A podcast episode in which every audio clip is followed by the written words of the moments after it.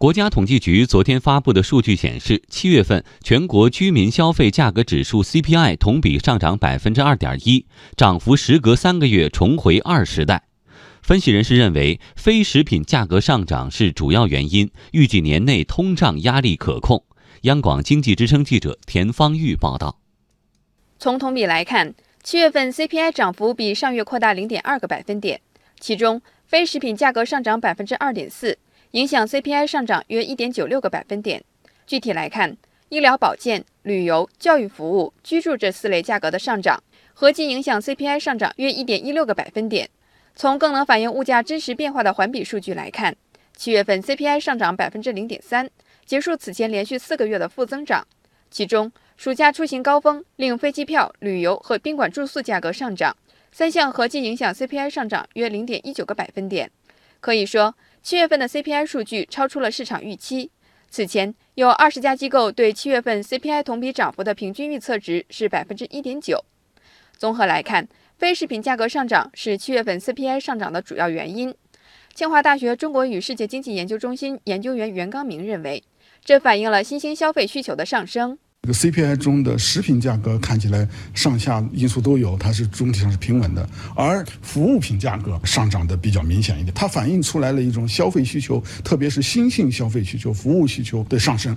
这个上升是对经济是一个好的变化，是一种结构性的调整变化。国家信息中心经济预测部研究员王远红也认为，数据变化和我国消费结构转型升级的趋势是一致的。长期来看，这两年咱们国家一直鼓励旅游、体育、养老啊，就是为五大幸福工程嘛，这就是消费结构升级嘛。这这种价格变化呢，也是跟这个整个消费转型和升级这个趋势应该是一致的。那么，未来一段时间物价走势如何？是否会继续扩大呢？记者注意到，进入七月份以后，鸡蛋价格受天气影响出现大幅度上涨。根据农业农村部的监测，七月二十七号到八月二号。气温炎热，蛋鸡产蛋率下降，鸡蛋价格出现季节性上涨。专家预计，这种上涨可能还会延续一段时间。华泰证券分析师预计，食品价格可能是三季度通胀走势的重要不确定性变量。下半年采收季的鲜果价格可能会上涨。中信预测，三季度 CPI 将温和回升，四季度将稳中微降，年内通胀压力可控。国家信息中心宏观研究室主任牛黎认为，从理论上看，价格应该是回落走势。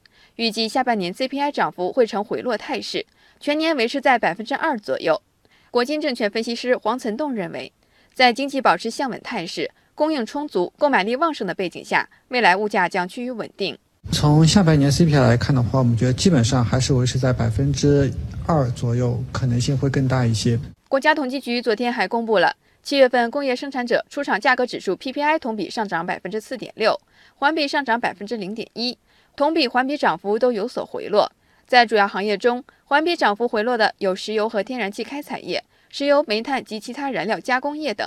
金源证券首席投资顾问徐传报说：“我们认为回落的原因主要还是相对的基数比较高，而展望未来呢，我们认为 PPI 仍然还是维持一个相对较高的一个位置。这也就说明目前企业仍然还是处于一个经济比较景气，企业仍然还处于一个加库存的一个周期。”